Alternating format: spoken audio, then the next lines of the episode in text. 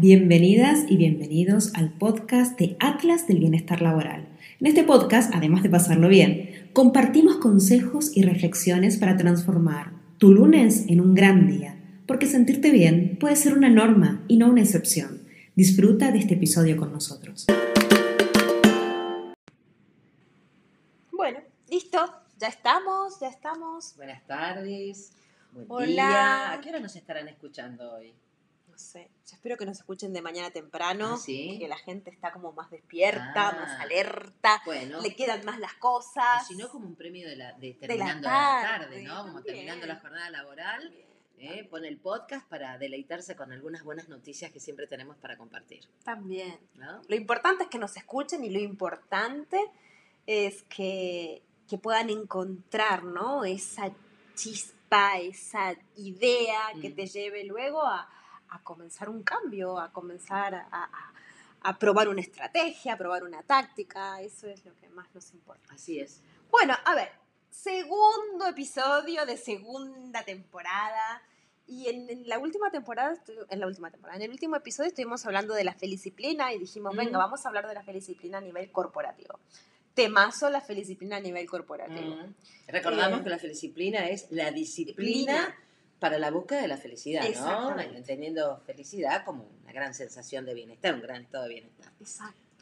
Y ahora, ¿no? Empezamos con las incoherencias. bueno, no. Antes de que empecemos con las incoherencias, quiero decirlo porque si no, tengo un patrocinador que me va a pero, reventar y nos va a quitar el patrocinio de esto, que es nuestro patrocinador, es el Atlas del Bienestar Laboral. O sea, todo esto lo hacemos porque, vamos, porque estamos enfocados en el bienestar laboral. Dicho esto, que ya nos vamos al patrocinador, sí que vamos a empezar. Entonces, para mí, la primera gran incoherencia, Lina, es que nosotras no creemos que existe la felicidad en el trabajo. Bueno, de hecho debo confesar que por muchísimos años fui bastante infeliz en el trabajo. Entonces, claro, o sea, si ya partimos del hecho que no existe la felicidad en el trabajo, que no existe la felicidad en el trabajo, que nosotros no creemos en la felicidad en el trabajo, es muy gracioso porque vamos a hablar de la felicidad en el trabajo. Pero, ¿por qué hablamos de la felicidad en el trabajo y por qué se habla tanto de la felicidad en el trabajo? La verdad es que no se habla de la felicidad en el trabajo porque uno diga, bueno, ¿sabes qué? Eh, Me fui a Bali, tomé ayahuasca y a partir de ahí me di cuenta que quiero que la organización sean todos felices, así como he sido yo de feliz, así que mañana vengo y reparto ayahuasca por todo el mundo, a toda la gente de mi equipo y, y hasta a los clientes le regalamos ayahuasca en fin de año. No, la verdad es que no pasa por ahí. Es una reducción hablar No de pasa. felicidad. ¿no? Exacto. Como una, Es un tema marketinero, Sí, a ver, concepto claro, o sea, claramente. porque hay una realidad, o sea, ¿quién no quiere ser feliz? Mm. La Coca-Cola la vendieron como la fórmula de la Claro, felicidad y fíjate, es Sí. lo, el producto que más se vende en el mundo. O sea, todos queremos ser felices, entonces es bueno cuando uno dice la felicidad en el trabajo, por lo menos la gente te atiende, ¿no? Pero, como aquí estamos ya profundizando, tenemos que ser coherentes y decir que la verdad que nosotros el tema de la felicidad en el trabajo, así, con esa mirada chis- infantil, con chispitas y papelitos de claro, ¿sabes? El líder tirando confeti cada vez que Sí, entra. o dando en exceso feedback positivo. Exacto, qué ¿no? maravilloso estás, me encanta Claro. lo que haces y todo eso, que, Claro. que no, que no, que no, que no se puede sostener en el Ujú. tiempo.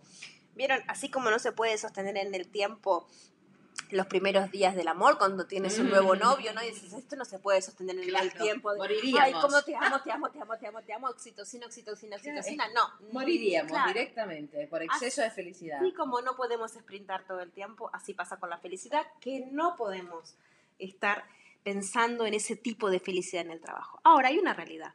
Sí, lo que tenemos en, en- en- en el trabajo y en la vida es la posibilidad de lo que estuvimos hablando la semana pasada, que tiene que ver con el optimismo sostenible. Mm. ¿Se acuerdan que la semana pasada decíamos ser feliz más allá de las circunstancias? Bueno, es un poco esto, ¿no? O sea, el optimismo sostenible, ¿qué es? Es ni más ni menos que esta posibilidad que nos damos como organización, como equipo, de entender que no siempre las cosas salen bien, pero seguimos comprometidos con el resultado. Tenemos el optimismo Exacto. necesario que nos sostiene para, alcanzar, exacto. claro, es para un equipo resiliente. Es un equipo que está comprometido con el resultado, pero a, la vez no es un equipo que se autoengaña. Mm. No es que, ay, mira, mm, vamos a esconder el polvo debajo de la alfombra. No, no, no, que mm, estamos con polvo, estamos con polvo.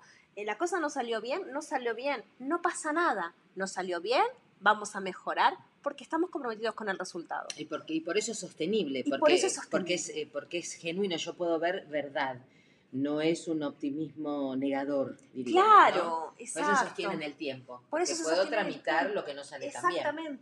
Porque la realidad es que tú puedes estar en el trabajo y te tocó un, día espectacular y estás mega contento y en ese momento te llegó un email de tu compañero que te dice, oye, ¿sabes qué?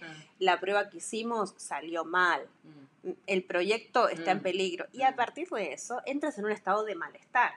Y eso mm. es normal, porque mm. esto es el pan nuestro de cada día. o sea, estamos en el trabajo. De, y emociones y estados anímicos, ¿no? Que van mutando. Y tenemos desafíos, y tenemos retos, y tenemos situaciones que nos gustan, y tenemos situaciones que son complejas. Entonces, la realidad es que cuando uno piensa en el optimismo sostenible, piensa en un estado, pero es un estado que se sostiene en el tiempo. Por otro lado, cuando la gente esas organizaciones, vieron que está todo el tiempo, no, es que tenemos que ser feliz, siempre hay que, hay que llegar positivo al trabajo, muestra tu mejor cara, no sé qué, jijiji, jajaja.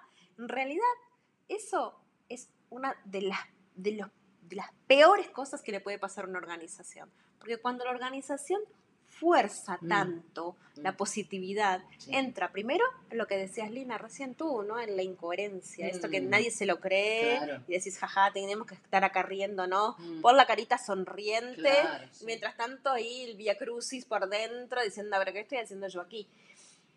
Primero entras en la incoherencia y segundo, se reduce muchísimo la capacidad de resiliencia. Y si hay algo que tiene que tener una empresa hoy, es resiliencia, porque la realidad es que los cambios son cada vez más fuertes, son cada vez más abruptos, tenemos que adaptarnos a nuevos mercados, tenemos que adaptarnos a nuevas situaciones sociopolíticas, tenemos que adaptarnos a nuevas generaciones que van entrando, que son muy diferentes por ahí de las generaciones que todavía están en la organización.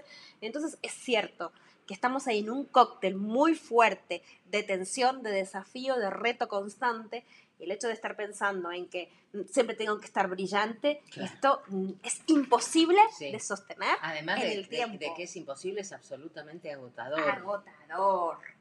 ¿no? poder, no, poder bajar la guardia y estar siempre reciclándose en estado de positividad, la verdad que también eso también es muy artificial. ¿no?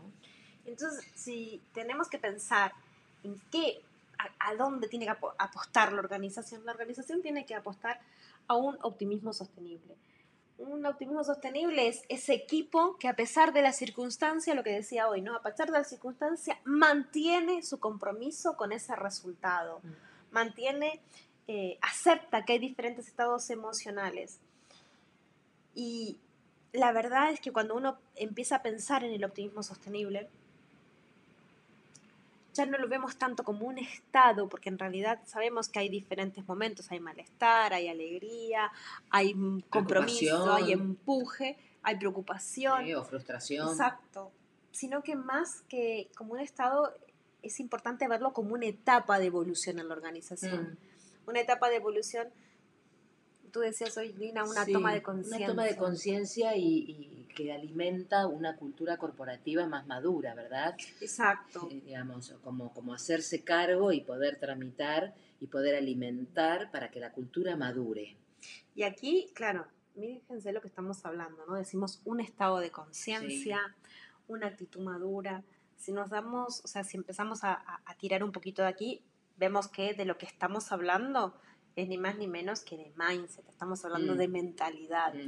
Y la mentalidad, o sea, la mente puede ser tu mejor amiga o tu peor enemiga.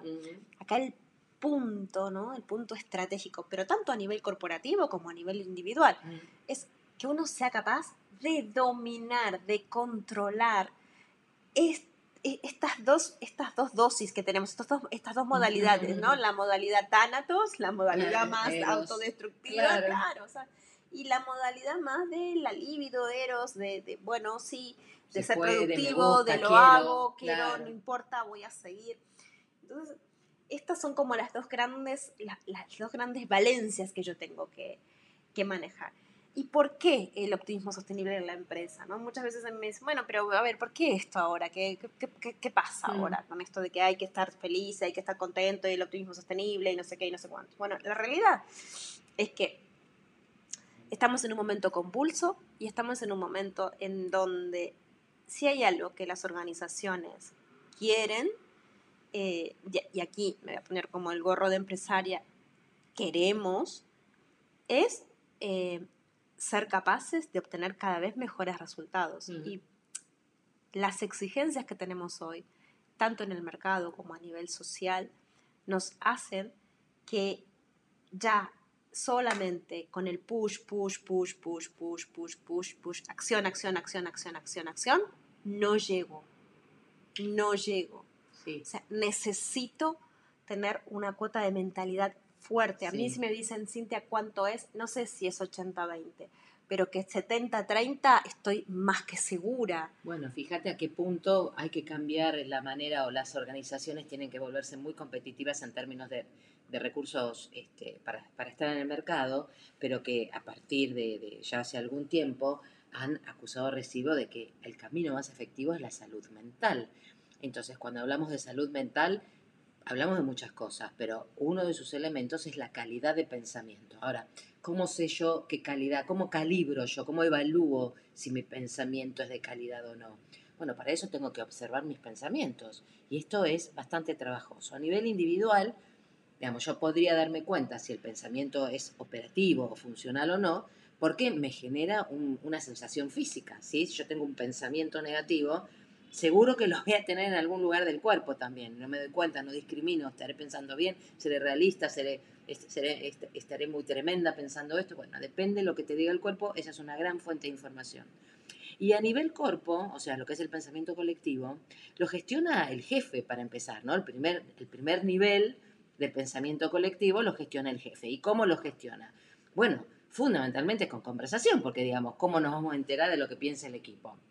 Y también con algún grado de, ejercicio, de discernimiento, para poder gestionar emocionalmente a su equipo, ¿sí? Pero sin dudas, y lo que decimos siempre, él tiene que poder ser capaz de gestionarse a sí mismo. O sea, vamos, arrancamos otra vez con el tema, siempre volvemos al mismo lugar, el autoconocimiento, ¿no? Sí, sí, sí, sí, es así, es así. O sea, si uno piensa, ¿no? ¿Por qué eh, ahora hablamos tanto de inteligencia positiva o de o de optimismo sostenible? Hablamos de, optimismo sostenible, ni más ni menos que porque necesitamos tener herramientas para poder sostener. Claro, sostenernos. sostenernos nosotros y para la organización. nos a sostener los retos del día a día. Y lo otro es que la buena noticia es que cuando uno piensa esto, tal como veníamos diciéndolo ahora, parece que, ah, bueno, Cintia, pero me estás diciendo que entonces tengo que estar con optimismo sostenible para sobrevivir. No, no tienes que estar con optimismo sostenible o apuesta por el optimismo sostenible para obtener grandes resultados. Esta es la diferencia. Eh, está comprobado, comprobadísimo, que no es que esta, el optimismo sostenible es una herramienta que te va a ayudar a sobrevivir, no, es una herramienta que te va a llevar a ayudar a tener grandes resultados. Se, se han hecho muchísimos estudios. Piensen que el tema de eh, la psicología positiva en la organización es un punto de estudio muy, muy fuerte que empezó en el 2010, mm, más o menos. Mm. O sea, tenemos ya 13 años, casi 14, de estudios, pero estudios con científicos, científicos claro, algunos con aparatología y otros con por estadísticas, con estadísticas, con encuestas de casos, y sobre todo muchas organizaciones que muy generosamente se han prestado para millones de cosas. Entonces, hay, a mí que me encanta, me encanta documentarlo todo. Em, hay un libro que me gustó muchísimo cuando comencé a estudiar la inteligencia positiva o, la, o el, optimismo sostenible o todo lo que tiene que ver con psicología positiva en el trabajo, que es el libro de, se llama Gisar Charmaine. Gisar Charmaine lo que hizo es muy interesante porque él creó un índice, él lo llama cociente, ¿vieron como el cociente de inteligencia emocional? Bueno, lo mismo, el cociente de inteligencia positiva. Mm. El cociente de inteligencia positiva, y es algo que él lo, lo creó digamos que para poder medir cómo eran los sentimientos dentro de las organizaciones. O sea que lo pensó exclusivamente para el cuerpo. Entonces lo que dice es, el consciente de inteligencia positiva es muy simple de sacar. Se hacen encuestas y es cuántos pensamientos positivos y cuántos sentimientos negativos tuviste a lo largo del día en tu trabajo. Entonces, bueno, mm, tuve más positivos que negativos, mira, empecé bien, después tuve más o menos, tuve un problema, ah, no, pero después repunté, no sé qué, no sé cuánto, bueno, listo, terminó, ah, mira, terminamos en positivo, hoy. fenomenal, ah, hoy, hoy no terminamos en positivo, hoy terminamos en negativo, vale, qué pena, listo, seguimos trabajando. Entonces, este, tener este índice de cociente de inteligencia positiva, que es justamente el correlativo a lo que nosotros llamamos Mm. optimismo sostenible. Sí lo que ha demostrado en metaanálisis de cientos de estudios de inteligencia positiva y trabajo es que la gente que tiene altos índices de inteligencia positiva o altos cocientes de inteligencia positiva o de optimismo sostenible son mejores, eh, tienen mejores salarios primero. Esto es... Ganan la- más porque ganan más. son más atractivos. Exacto, Claro. exacto. Tienen mejores relaciones en el ámbito laboral. Mm. Eh, consiguen una mejor realización en sus matrimonios, en su salud, en su sociabilidad, en su amistad, en su creatividad.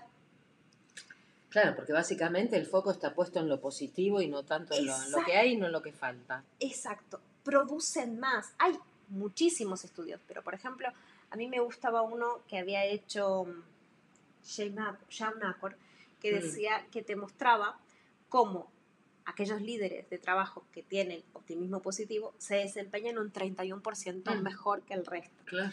Y esto, por ejemplo, en la venta, el- a mí en la venta me apasiona, porque en la venta, por ejemplo, se ha demostrado que tienen más o menos un 37% más de, de cierres de venta. Sí, y eso es muy- ahí es muy fácil de medir, porque Claro. como la contribución es directa, Sí, eh, se se observa rápidamente cómo el, el entrenamiento en el, en el optimismo sostenible, además de que las, las- las fuerzas de venta necesitan, este, porque administran el no permanentemente, necesitan mucho poder desarrollar el optimismo sostenible, eh, el resultado o el impacto de esto se observa de una manera clara y directa. en- hay un- un- otros estudios que te muestran que aquellas empresas ¿no? que fomentan el optimismo sostenible, los, los empleados faltan menos, tienen menos días por enfermedad y tienen menos eh, probabilidades de burnout. Es Sí, decir, porque básicamente les gusta ir al trabajo, o sea, Claro. no tienen problema de ir al trabajo, así Sí, encuentran un sí. lugar que los acoge, que los, que los acompaña o que sí. Entonces, a nosotros hoy lo que nos gustaría contarles, ya que le hemos hablado de los beneficios del optimismo sostenible, entonces yo me imagino acá ahora dirán, bueno, bueno, fenomenal, chicas, pero todo muy lindo, me contaste el ¿Cómo qué, ahora contame el cómo, Claro, ¿cómo lo ¿sabes? hacemos? Porque, ¿Cómo se hace? Papita, o sea, aquí mucha dialéctica, pero a ver, vamos, cuéntame algo que a mí me quede para que yo pueda implementar, si no, que voy, cuento solamente los beneficios y no sé cómo hacerlo. Bueno, lo primero, vamos a contarles cuatro tácticas, cuatro tácticas que son simples de implementar, Ujú. pero te quiero decir una cosa antes de comenzar, que las estrategias superficiales solo producen resultados fugaces. Sí, sí. Entonces, aquí es, eh, lo mejor para esto es que haya una conciencia, que el optimismo sostenible sea una estrategia dentro de tu organización, que sea Mm. una estrategia dentro de tu departamento de recursos Claro. humanos, que lo pongas de, como, como una herramienta estratégica. Exacto, en ese nivel de complejidad. Claro, ¿no? porque si lo vas a poner así, como vamos a hacer un, ah, hagamos un experimento, a ver qué tal va, y hagamos el pet day solamente, y haces el pet day, pero no fomentas nada de lo, de lo otro, Claro. no te va a servir de nada, o sea, te va a quedar, bueno, te va a quedar un, di- un experiencia, día, claro. un, un lindo día, un día para recordar, un, Claro. un día instagrameable, pero nada más, ¿sabes? Te va a quedar Y solamente para un día. recordar un rato, nada más. Claro, ¿no? te va a quedar un día instagrameable. algunos, algunos días nomás. A no ser que tengas un compañero que tenga alergia a los perros y, y y ese día te odie. Entonces, cuatro tácticas simples. La primera, tu tribu en el trabajo. Mm. Ah, el tema de tener tu amigo, tu amigo, tus amigos en el Mm. trabajo es fundamental Mm.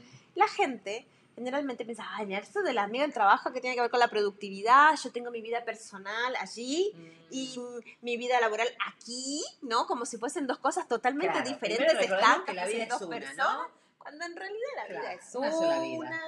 Tú cuando entras, entras al trabajo con todas tus mierdas, con tus mejores Sí. amigos y tus enemigos internos y tus, tus amigos y tus fantasmas y tus historias. Entonces, la realidad es que se han hecho encuestas. Gallup hizo una encuesta que a mí me encanta, que es la encuesta Q12, se llama, que es una encuesta de calidad, Mm. en donde se ve claramente que las amistades en el trabajo son altamente productivas. Mm.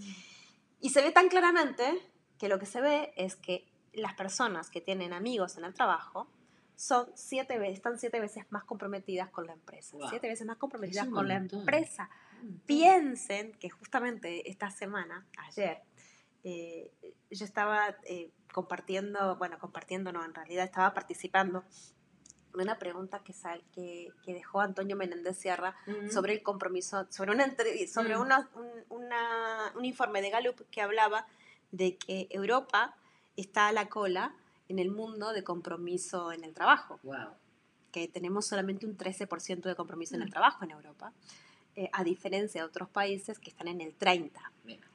Eh, que ya el 30 tampoco es muchísimo. Tampoco es para, claro, Claro, tampoco pero- muchísimo, es Claro, verdad. pero nosotros estamos en el desastre. Pero además de eso, y ahora España, atenti, atenti, eh, de ese 13% que está en Europa, España es el país que está más bajo. Mm. Está creo que en un 5. O sea, estamos en las últimas.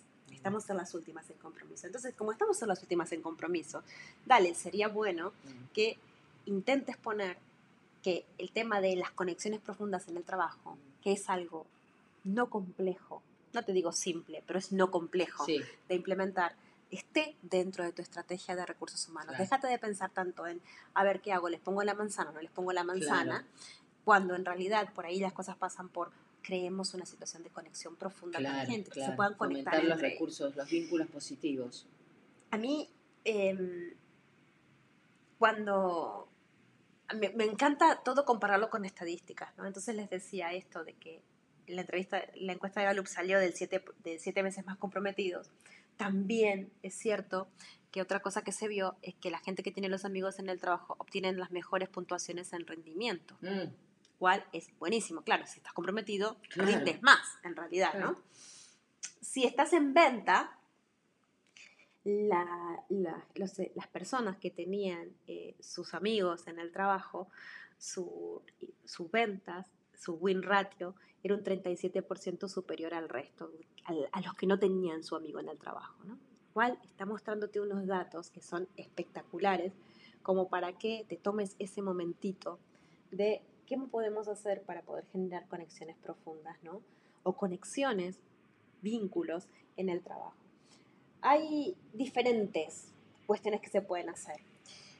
Eh, lo primero la- que a mí me gustaría contarte es que cuando, porque en esto ya podemos pensar en cómo nos conectamos con la gente, ¿no? Mm. Y yo recién me quedaba, me quedaba escuchándote y decía, bueno, por ahí no, no necesariamente profundo, pero claro, sí genuino. genuino, sí, Porque sí, sí, sí, porque no por ahí profundo parece que.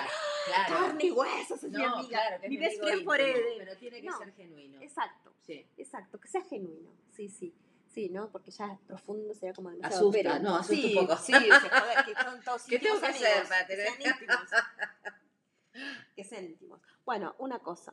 eh, no, no, no voy a decir esto. No, no lo digas. No, no, continúa, no, continúa. no voy a Continúa, decir señorita Cintia. No voy a decirlo porque ya me estaba yendo. Ya te estaba, ya te conozco, ya te estoy viendo la cara. Continúa. Sí, mejor eso no lo digo. Pero voy a volver. Shun, vuelvo. Eh, a mí me gusta mucho una cosa que dice Amy Cuddy.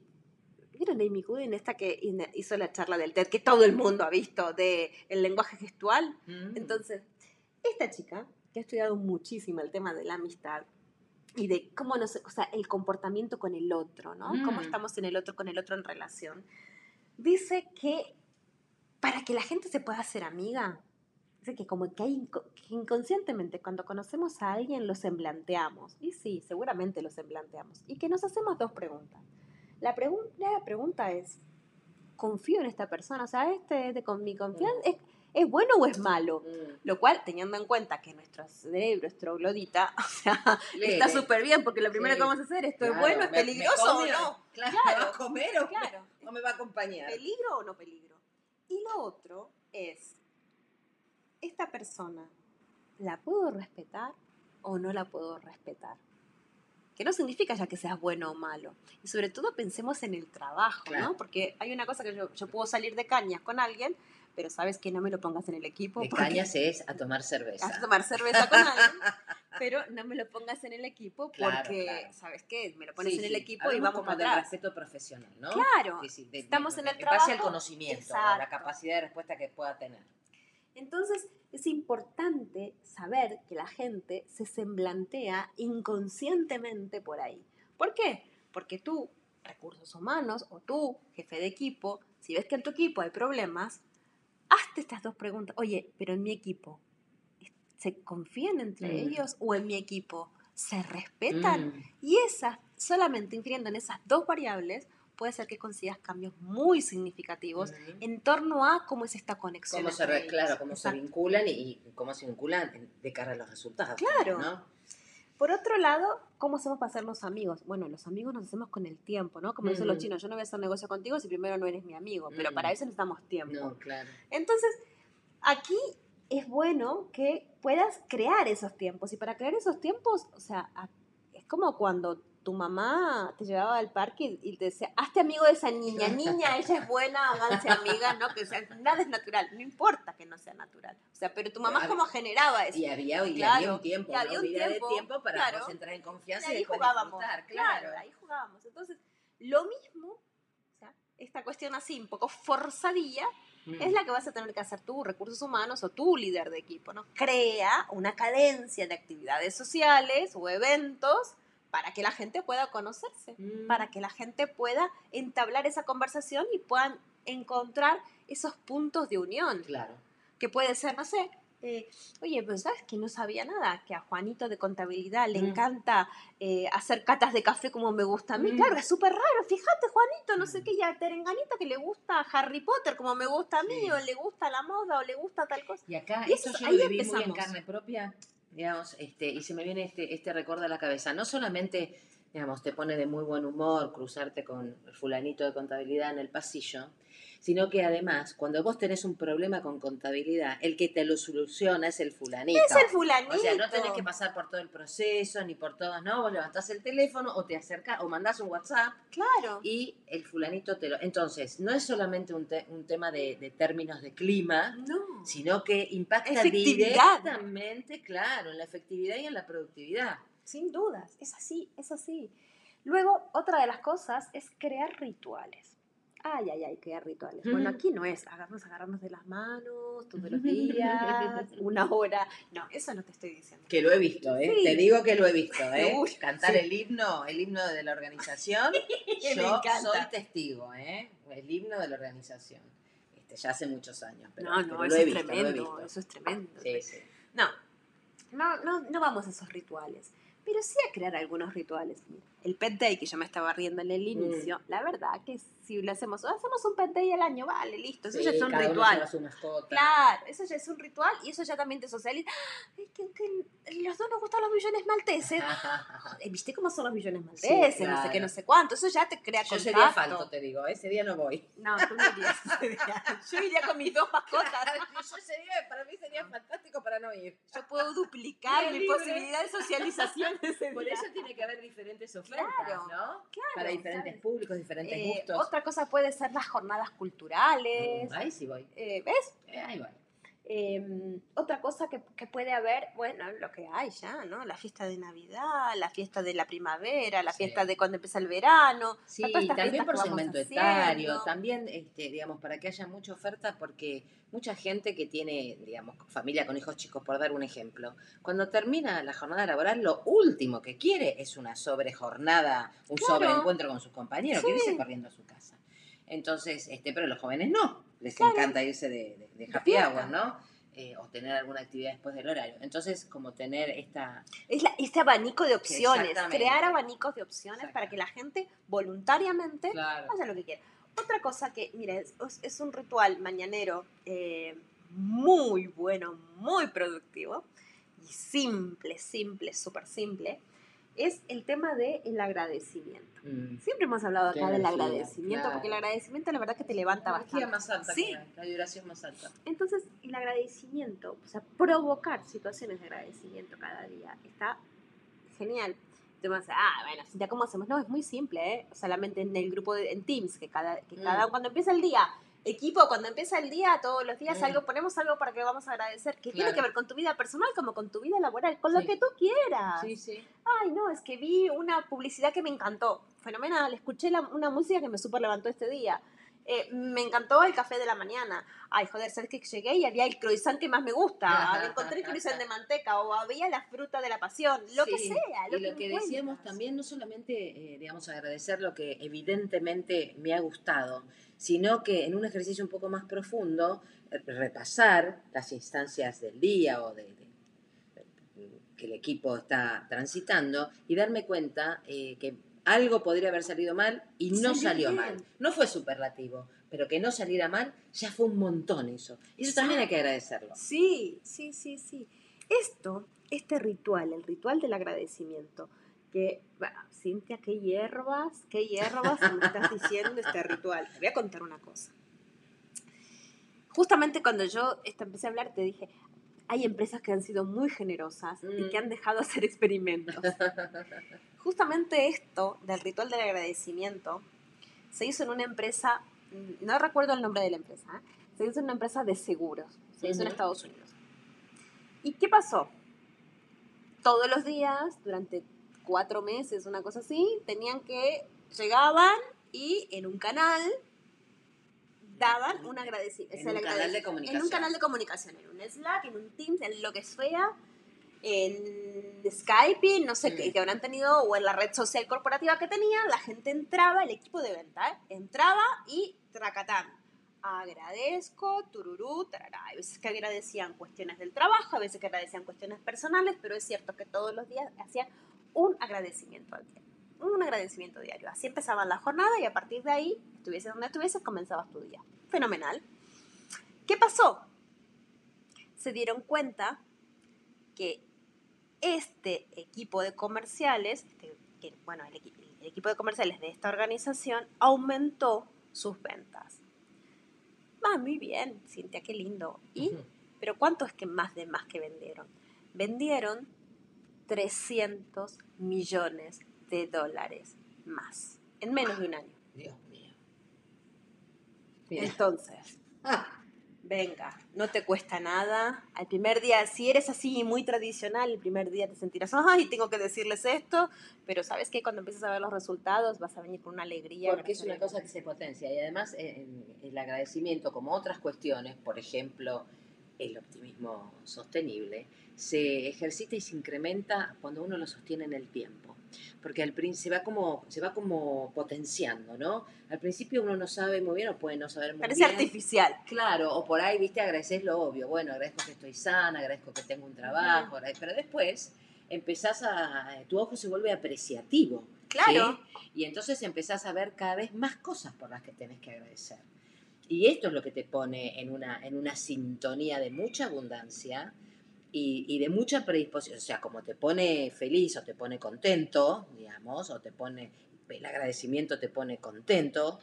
eh, te predispone a la acción, porque eh, cuando uno está contento, digamos, Obvio. está mucho más predispuesto a accionar Cuando, o sea, que cuando está triste, ¿no? Es así, cuando estás positivo, tienes mayor rendimiento. Claro. O sea, que es. Segunda táctica. Segunda táctica para fomentar el optimismo sostenible en tu empresa. Crea un entorno de seguridad y apoyo. Ay, bueno. Mm. Aquí la gente se imagina que crea un entorno de seguridad y apoyo es que digamos que todos los días vamos a hacer como un alcohólicos anónimos. No es así. No es así. Una No. terapia, Sí, terapia no, grupal. Exacto. Que no, que no, que no, que no, que no. Que es más simple, más básico, más prosaico. Te voy a dar un ejemplo. Por ejemplo, tienes que están haciendo, en están trabajando en un proyecto. No trabaja todo tu departamento. Trabaja un equipo de cinco. Pues tú para ese equipo de cinco creas un grupo de WhatsApp que lo llamamos el grupo de contención. Entonces, cuando alguien del equipo de proyecto se siente que está estancado, que, oye, no avanzo, eh, mm, me siento superado, mm, se me fue la inspiración, lo pone ahí. Y el equipo ayuda, el equipo sostiene, el equipo dice, bueno, a ver, ¿sabes qué? Pásame tu tarea y yo te paso la mía, por ejemplo. O nos centramos todos en ayudarte a ti ahora y luego para desesta- de- em, para desatascar este- Claro, claro. e- esta claro, situación y avanzamos. Claro, claro. ¿Se entiende? O sea, no es algo, es crear un entorno simple de seguridad y apoyo para Sí. que la gente no se queme. claro. Ni más ni menos. O sea, Sí. no es una cosa que Sí, muy claro. galáctica. Hablamos de seguridad emocional, ¿no? Donde yo puedo decir, no me sale, no puedo, no sé. Exacto, exacto. Y aquí me traes a la tercera pata, practicar la vulnerabilidad. Mm. Y cuando hablamos de practicar la vulnerabilidad, Bueno, es esto, ¿no? Exacto. eh, declarar esto, declarar ser capaz ignorancia. de no puedo, Claro. ser capaz de decir no puedo, o ser capaz de decir me equivoqué, Claro. o ser capaz de decir no sé, no tengo la Uy, respuesta. esa es bien difícil, ¿eh? O estoy pasando por un mal momento también, ¿no? Estoy pasando por un momento de mierda. Eh, aquí te quiero decir una cosa, porque la gente cuando le decimos, ah, practica la vulnerabilidad, es mismo ya, ay, Cintia, pero estamos en el tono laboral, ¿viste? Yo, la vulnerabilidad. Claro. Atenta la contra la identidad, la vulnerabilidad. sí, Por sí, eso yo no la quiero Claro. ¿sabes? La vulnerabilidad no, Cintia, porque sabes que eso yo ya lo hablo con mi entorno personal, privado, Mm. que yo elijo. Acá yo no los he elegido a estos, Mm. acá de la selección de personal, los Claro. a estos, monigotes que tengo que estar aquí compartiendo, no sé qué. ¿Sabes? Uno se pone como ¡ah! reactivo, reactivo. Ahora te voy a decir una cosa. Y ahora, o sea, tú hazte esta reflexión. Piensa en una persona perfecta. ¿Tú serías amigo de una persona perfecta?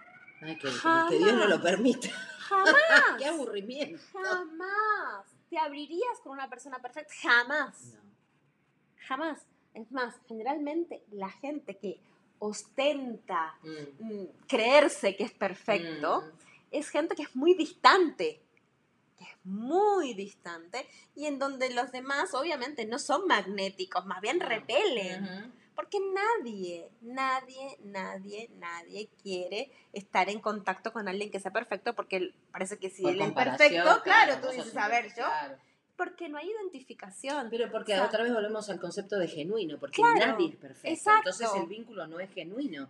Si alguien se cree perfecto, ¿no? Yo lo- o le- si es un jefe, le tengo que seguir la corriente. Si es un compañero, lo evito. Entonces, Sí.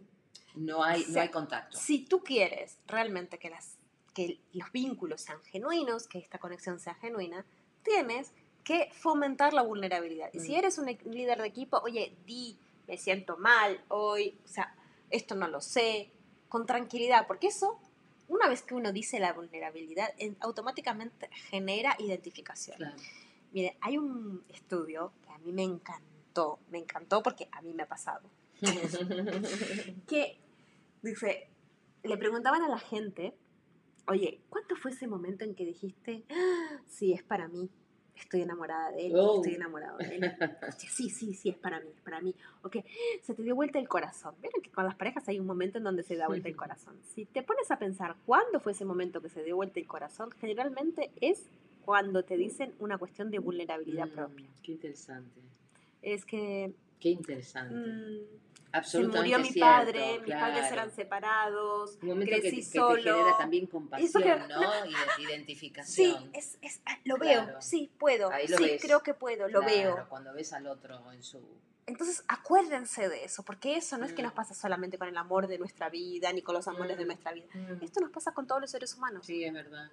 Qué Entonces, lindo esto que decís. Acepta esa cosa de la vulnerabilidad, Sí, porque sí. la vulnerabilidad te potencia un montón. Sí, es verdad. Te Y potencia. además creo que cuando uno se muestra vulnerable, bueno, puede ser que algún otro no te tome o no se quiera hacer cargo de tu vulnerabilidad, pero eso ya corre por el otro, claro. ¿no? Porque primero uno eh, ejercitar este contacto no solamente con los sentimientos, sino la capacidad de ser asertivos comunicándolos, Sí. porque tampoco vas a andar llorando por los pasillos ni arrancando No. por el pelo, digamos. Hay que ejercitar una, una, una capacidad discursiva para mostrarse vulnerable y mantenerse dentro de, de- de, digamos, de, un marco de, autodominio emocional, por Sin decirlo así. duda, sin dudas. Este, y si el otro no me toma, no me toma, pero yo eh, ej- ejercitaré esta, esta cuestión porque también cuando yo hablo de vulnerabilidad a un otro, me escucho, mi querida. Sí. Y eso, Sí, ¿viste? sí, porque a veces me olvido, o sea, como necesito No. estar fortalecido, qué sé yo, Ey, voy negando, Esto es muy real, ¿eh? voy negando la vulnerabilidad, pero bueno, Eh, ahí va. y, y la última técnica que mm, para mí es está dentro de, de- de la base de todo esto. Por eso es la última, porque cuando lo pensábamos a esto con Lina, decíamos, tiene que ser la última para que la gente la pueda recordar, porque Mm, recordamos siempre lo primero lo último. Claro. La última técnica es que formalices, que formalices la formación o el entrenamiento en el crecimiento personal, en Mm. las habilidades personales. Mm, Porque si volvemos al origen de cuando estábamos hablando, decíamos, el optimismo sostenible es esta capacidad de que tú puedas dominar o controlar tus dos modalidades de mentalidad. Esa, esa mentalidad que es más negativa y esa mentalidad que es positiva. Si tú eres capaz de controlar, porque sabemos ya que momentos de mierda y momentos fabulosos los vamos a tener siempre, pero si somos capaces de controlar y decir, bueno, mira, sé que esto va a existir, sé que va a haber estados positivos y que va a haber estados negativos de mi vida, pero que yo brego por un estado positivo y que yo, y, y aquí para mí es un punto fundamental, yo me siento identificado. ¿Se acuerdan lo que les decía el episodio pasado? O sea, puedo estar triste, pero yo digo, Mm, yo soy alegría. Claro. O sea, yo puedo estar triste, pero yo sé que soy una persona Mm, alegre, entonces mm. sé, que, sé que hoy estoy triste, Claro. pero es un tiempo que voy a estar Sí. triste, pero no significa que a partir de aquí toda mi vida va a ser tristeza Claro. o que yo me voy a identificar sintiéndome soy tristeza. No, esto es lo mismo, cuando uno brega por el optimismo sostenible, llega un punto en el cual uno se convierte, por decirlo de alguna Claro. manera, en el optimismo sostenible. Lo vas ejercitando, Y más lo que vas nada el- el, ejercitando. control de tus pensamientos, Claro, el monitoreo de tus El monitoreo de pensamientos. tus pensamientos. Y todo esto no nacemos Mm, no nacemos conociendo esto y además venimos de sociedades en donde antes no se hablaba mucho de esto. Entonces, para que tú puedas entrenarte en esto, sí que te tienes que formar. ah, sí. ¿Y formar cómo? Bueno, formar en autoconocimiento primero, o sea, Sí. conocer qué significa autoconocimiento. Darte cuenta que un ser humano tiene cuatro elementos fundamentales, que una es nuestra energía física, que si no estamos bien físicamente es muy difícil que podamos estar bien mentalmente, porque en realidad Claro. somos un sistema Sí, sí. eh, que tenemos que tener una energía mental, que tenemos una energía emocional, que tenemos una energía de trascendencia, que es esto que Mm. llamamos nosotros el sentido, ¿no? el Mm. propósito. Sí, sí. Entonces, si nosotros somos capaces de poder manejar, de, de poder manejar, de poder Alinear, gestionar o de alinear. alinear todas estas facetas, todas Mm. estas capas que Mm. tenemos como seres humanos que son maravillosas en realidad, porque la verdad Mm. que si uno se lo pone a pensar desde afuera, dice, joder, qué maravilloso como nos han creado. Mm, Si somos capaces de aprender a gestionar la resiliencia. Pero si tú, como director de recursos humanos, le ofreces a la gente, teniendo en cuenta que esto está 100% alineado con el rendimiento y con los resultados de tu organización, este espacio de crecimiento es la bomba. Y yo sé que me vas a decir, oye Cintia, pero es que tú me estás diciendo de algo que sabes, es que difícil que es saber. A mí me ha costado años, ¿eh? Me ha costado años ir al psicólogo y ver lo de las cuatro, las cuatro Mm. capas, las cuatro fases, no sé qué, el autoconocimiento. Sí, yo entiendo que puede parecer que es como muy difícil, pero en realidad, en realidad, gracias a Dios, gracias a la vida, gracias al conocimiento, gracias al momento histórico social que vivimos, hay profesionales que se han dedicado toda su vida a eso. Lina y yo mm. somos parte de esos profesionales. Sí. Y por eso creamos el ATES del bienestar laboral. Así cuando yo me río, digo, ¡ay, nuestro patrocinador! Y no sé qué, no sé cuánto. Pero porque soy lúdica. Pero la realidad Sí. es que esto se creó para que tú, director de recursos humanos, tengas estas herramientas que te ayuden a que podamos llevar a tu equipo a este nivel. Mm. Y llevar a tu equipo a este nivel de autoconocimiento, de, de, de, de quererse a sí mismo, de conciencia sobre sí mismo, es también una conciencia sobre los resultados, una conciencia sobre las conexiones que hay en esa empresa, una conciencia sobre los vínculos y sobre todo una conciencia sobre el rendimiento que va a tener esa organización. Mm. Y si hay algo que está totalmente comprobado, totalmente comprobado, es que las organizaciones que sobresalen no son organizaciones en las cuales la gente no se quiere a sí mismo ni no quiere a sus compañeros. Mm. Son organizaciones en las cuales la gente ama lo que hace, pero ama lo que hace porque justamente en esa organización están las personas que aman. Mm. y no las personas que ama de mi marido, ni mi tía, ni mi, ni, ni mi padrino. Ama con quien hace las cosas. Ama con quien hace las cosas. Claro. Esta frase a mí me encanta. Sí, es Eh. La, la dice Jim Collins en, Ah, en la su próxima libro. que vas a decir. Yo pensé que la de recién, porque la de recién fue preciosa. La dice Jim Collins ahí en, en su libro de organizaciones que, que sobresalen. Y es justamente esto. O sea, no hay una organización a la que le vaya bien que la gente esté mal. Mm. Y esto es importantísimo de ver. O sea, si tú quieres que a tu organización le vaya bien, si tú quieres tener resultados extraordinarios, pues tienes que tener gente no solo que piense en ser extraordinario, que actúe de manera extraordinaria, Que sea ganas, extraordinario, que y que tenga tenga ganas ganas. de ser extraordinario. Claro. Entonces, para esto es para lo que nosotros hemos creado el Atlas del Bienestar Laboral. Para esto hay un montón de profesionales que están trabajando día a día, haciendo que no solo el Atlas crezca, sino que también puedan ayudar a las organizaciones a crecer, haciendo que la gente se pueda dar cuenta Mm. De, oye, por dónde pasan sus talentos, que se puedan dar cuenta cuáles son esos puntos de mejora, que se puedan dar cuenta cómo pueden hacer para conectar mejor con el otro. Porque Claro. también muchas cosas pasan porque no sé conectar con el otro, porque creo que el otro tiene que pensar como yo. Exactamente. Entonces, tienes esta herramienta, tienes esta posibilidad, mm, no la dejes escapar. O sea, Por te, lo te- menos ya conócela, empezó- te digo, conócela. te hablo ya persuasivamente, ¿sabes? Te, creo sentimiento de urgencia. Tenemos para presentártela, no, eso no. Pero sí es cierto que no la dejes escapar. No la dejes escapar de tus pensamientos, no la dejes escapar, o por lo menos estas estrategias, no la dejes, no la dejes escapar de tu hoja de ruta. Eh, si quieres conocer más sobre el Atlas del Bienestar Laboral, bienestar.valexperience.com, nos puedes encontrar a Lina y a mí en LinkedIn, Lina Di Giglio, Cintia Lescano. Puedes eh, entrar en la página web del Atlas, que es atlasdelbienestar.com, y creo que lo tenemos todo. ¿Lo hemos dicho todo, Lina? Yo creo que sí. Vale. Pues muy bien, espero que te haya servido, que empieces Sí. a aplicar, que nos llames Que lo hayas y que seas feliz, tío. que nosotras siempre di- disfrutamos tanto cuando nos ponemos a conversar de estas cosas. Y de otras también, pero de estas, de estas, nos encanta, de estas vibramos. Un fuerte abrazo a todos. Gracias. Adiós.